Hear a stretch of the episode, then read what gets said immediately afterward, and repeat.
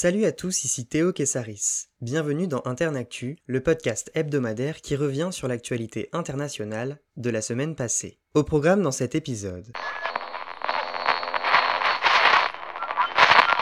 C'est une grande catastrophe. C'est par ces mots que Benjamin Netanyahou a qualifié, jeudi soir, sur Twitter, la bousculade géante survenue au mont Méron dans le nord de l'État hébreu, ayant fait 45 morts. Des enfants se trouvent parmi les victimes et plus de 100 personnes ont été blessées. Jeudi soir, le pèlerinage juif orthodoxe, organisé à l'occasion de la fête de Lag Baomer, a réuni une foule d'individus très serrés les uns les autres. Ce rassemblement, le plus vaste en Israël depuis l'apparition du Covid-19, a tourné au drame. Le bilan de 20 blessés s'est rapidement aggravé dans la nuit. Les secouristes ont avancé la thèse de l'effondrement de gradins avant d'évoquer une bousculade géante. Le flou demeure. Les autorités n'avaient autorisé que 10 000 personnes à s'approcher de la sépulture de Rabbi Shimon Bar Yochai, un talmudiste vénéré par les Israéliens. D'après la presse locale, l'afflux sur place y était dix fois plus important que le seuil fixé. Les appels à prier pour le rétablissement des victimes se sont aussi fait entendre chez Yair Lapid, chef de l'opposition centriste.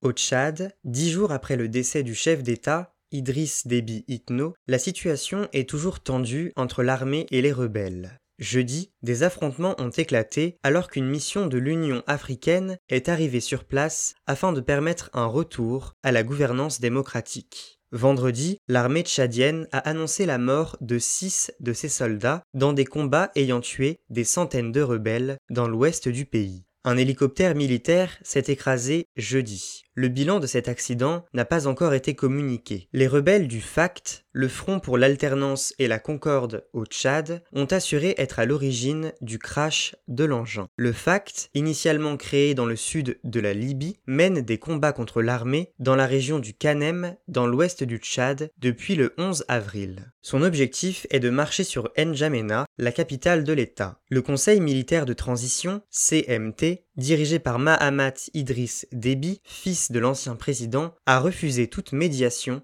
ou négociation avec les rebelles. En parallèle, mardi, les Tchadiens ont manifesté contre la prise de pouvoir du CMT à l'appel de l'opposition. Vendredi, le calme semblait être revenu à la frontière entre le Kirghizistan et le Tadjikistan. La veille, des tirs avaient été échangés entre ces deux pays d'Asie centrale. Au cœur des tensions, l'enclave tadjik de Voruk, située en territoire kirghize. Dans une région pauvre, elle est stratégique pour accéder à l'eau. 11 500 habitants de la région kirghize de Batken, concentrant les combats, ont été évacués jeudi. Dans la soirée, les deux parties se sont accordées autour d'un cessez-le-feu et d'un retrait des troupes. Vendredi, les autorités kirghizes ont annoncé la mort de 31 personnes dans ces violences. De son côté, le Tadjikistan s'est montré discret sur son bilan humain, n'évoquant que deux blessés. Si les deux pays se sont renvoyés la responsabilité des affrontements, les autorités politiques respectives auraient commencé à travailler ensemble pour résoudre ces problèmes territoriaux samedi. Les efforts du gouvernement burkinabé ont été vains. Mardi soir, il a annoncé que trois des quatre personnes enlevées par des terroristes la veille au Burkina Faso avaient été tuées. Une patrouille anti-braconnage, notamment composée d'un Burkinabé travaillant pour une ONG et trois journalistes européens, deux Espagnols et un Irlandais, a été prise dans une embuscade lundi sur un axe routier de l'est du pays. Ces quatre personnes ont rapidement été déclarées disparues. Les autorités burkinabè, en relation avec les représentants politiques espagnols et irlandais, ont mobilisé leurs forces de sécurité pour mener des recherches. Elles ont précisé que les trois Européens étaient des journalistes formateurs mobilisés auprès d'une ONG œuvrant à la protection de l'environnement. Le Burkina Faso ne connaît que trop bien ce genre de situation. En décembre 2019, un couple italo-canadien détenu depuis un an avait été libéré au Mali frontalier. En janvier 2016, un couple d'Australiens avait aussi été fait captif. Jocelyn Elliott, la femme, avait été libérée un mois plus tard. Son mari demeure disparu. Les épisodes de violence terroristes, accrus par la proximité géographique du Burkina Faso, du Mali et du Niger, ont tué plus de 1200 personnes dans le pays depuis 2015. C'est un nouveau coup dur pour Alexei Navalny. Jeudi, l'opposant russe a comparu devant le tribunal de Babunskinsky à Moscou en visioconférence depuis sa prison. Contestant en appel sa condamnation pour diffamation à l'encontre d'un vétéran, Navalny est désormais privé du soutien des organisations qu'il a fondées. Lundi, le parquet de Moscou a suspendu les activités des 37 bureaux de l'opposant. Leonid Volkov, associé de Navalny, a annoncé la dissolution de tous ces bureaux installés en Russie depuis 2017. Le 17 mai, un procès statuera sur le caractère extrémiste des organisations de l'opposant. Le cas échéant, à la manière des groupes terroristes, elles seront interdites. Mardi, la justice a aussi coupé court aux activités du Fonds de lutte contre la corruption, FBK, mis sur pied par Navalny. Le crâne rasé, ce dernier est amaigri et paraît être physiquement épuisé. Un de ses avocats assure qu'il aurait perdu 22 kilos depuis son retour en Russie en janvier dernier. La semaine dernière, il avait mis fin à sa grève de la faim après trois semaines de privation. Les autorités russes poursuivent leur travail de sape de l'opposition. Vendredi, un avocat d'Alexei Navalny, Ivan Pavlov, accusé de divulgation d'informations sur une enquête, a été interpellé. Avec les Européens, les rapports sont toujours tendus. Vendredi, Moscou a interdit d'entrer sur son territoire huit figures de l'Union européenne, dont David Sassoli, président du Parlement européen. Une réponse aux sanctions décidées contre le Kremlin en mars pour violation des droits de l'homme.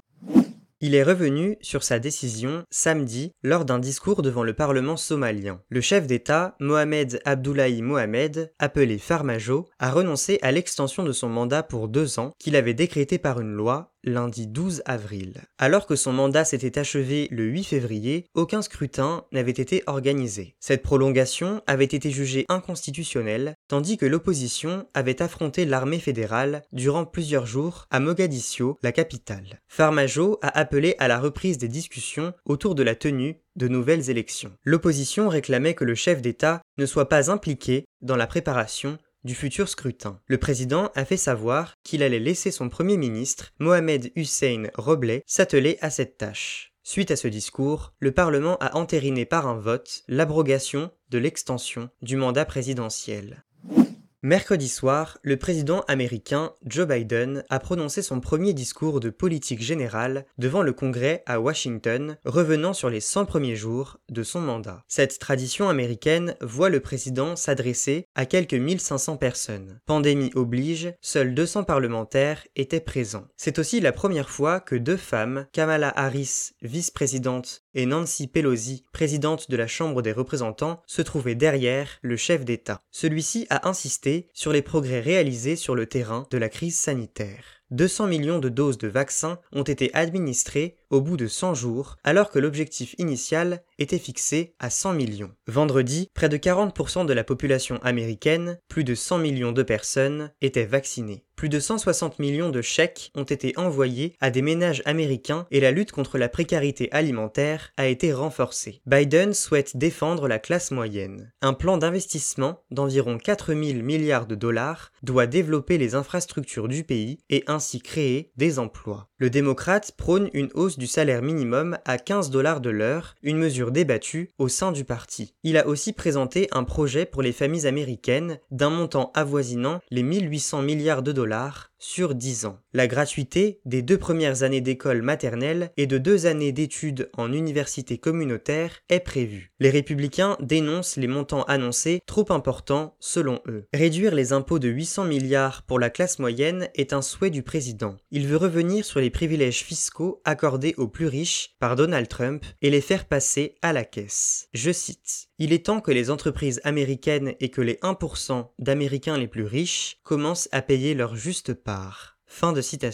Joe Biden a également appelé le Sénat à avaliser un projet de réforme de police dès le mois de mai, un an après la mort de George Floyd. Face à la Chine et à la Russie, il s'est montré ferme mais non fermé à la discussion. L'information insolite de la semaine. La semaine fut compliquée pour Boris Johnson. Mercredi, la commission électorale britannique a lancé une enquête sur la rénovation de l'appartement du dirigeant politique du 10 Downing Street. Dominic Cummings, ancien conseiller au cabinet britannique, ayant quitté ses fonctions le 13 novembre dernier, a incriminé son ex-patron sur son blog le 23 avril. Boris Johnson aurait utilisé des dons privés pour financer la rénovation du logement qu'il occupe avec sa fiancée et leur bébé. Des médias britanniques ont avancé le chiffre de 200 000 livres soit 230 000 euros, une somme qui dépasse le seuil de fonds publics attribué 30 000 livres. Bojo, comme il est surnommé, est aussi accusé d'avoir accordé des réductions fiscales à l'entreprise Dyson. Des SMS échangés entre l'homme politique et l'industriel James Dyson, révélés par la BBC la semaine dernière, en témoigneraient. De son côté, le Daily Mail a affirmé lundi que Boris Johnson a tenu les propos suivants lors d'une réunion fin octobre. Je cite Plus de putain de confinement, laissons les corps s'accumuler par milliers. Fin de citation. Lundi, Boris Johnson a fermement démenti toutes ces accusations, assurant que les confinements avaient été efficaces. Cette situation ne pouvait pas plus mal tomber pour le Premier ministre alors que des élections locales sont prévues la semaine prochaine. À noter que la première ministre d'Irlande du Nord, Arlene Foster, a annoncé qu'elle démissionnerait en juin prochain. C'est la pression de son parti, le Parti unioniste démocrate, DUP, mécontent de sa gestion du Brexit, qui a motivé sa décision. Ce chiffre maintenant. 6, c'est, en moyenne, le nombre de mineurs qui avortent chaque jour en Équateur, selon Freddy Carion Intriago, le défenseur du peuple. En charge de la protection des droits humains, il a annoncé, mercredi, la décision de la Cour constitutionnelle de dépénaliser l'avortement en cas de viol. Jusque-là, une IVG était punie au maximum par 3 ans de prison, sauf si la grossesse était dangereuse et si la femme était handicapée mentale. Freddy Carion Intriago a salué le travail des collectifs féministes mobilisés pour une société plus égalitaire dans laquelle les femmes violées ne seront plus incriminées. Les militants avaient subi un revers en septembre 2019 quand le Parlement n'avait pas adopté une loi pro-IVG conditionnée à un viol ou une malformation du fœtus. Si l'Équateur considère qu'une relation sexuelle avec un enfant de moins de 14 ans est un viol, 80% des grossesses des filles de moins de 14 ans résultent tout de même d'un viol. Le président élu, Guillermo Lasso, a fait part de son respect pour la décision de la Cour constitutionnelle. Mardi, son épouse, Maria de Lourdes Alcivar, avait écrit sur Twitter qu'elle ne souhaitait pas que l'avortement soit autorisé car il constitue un crime selon elle. Cette question reste emblématique en Équateur où 70% de la population est catholique. Coup de projecteur sur la personnalité de la semaine.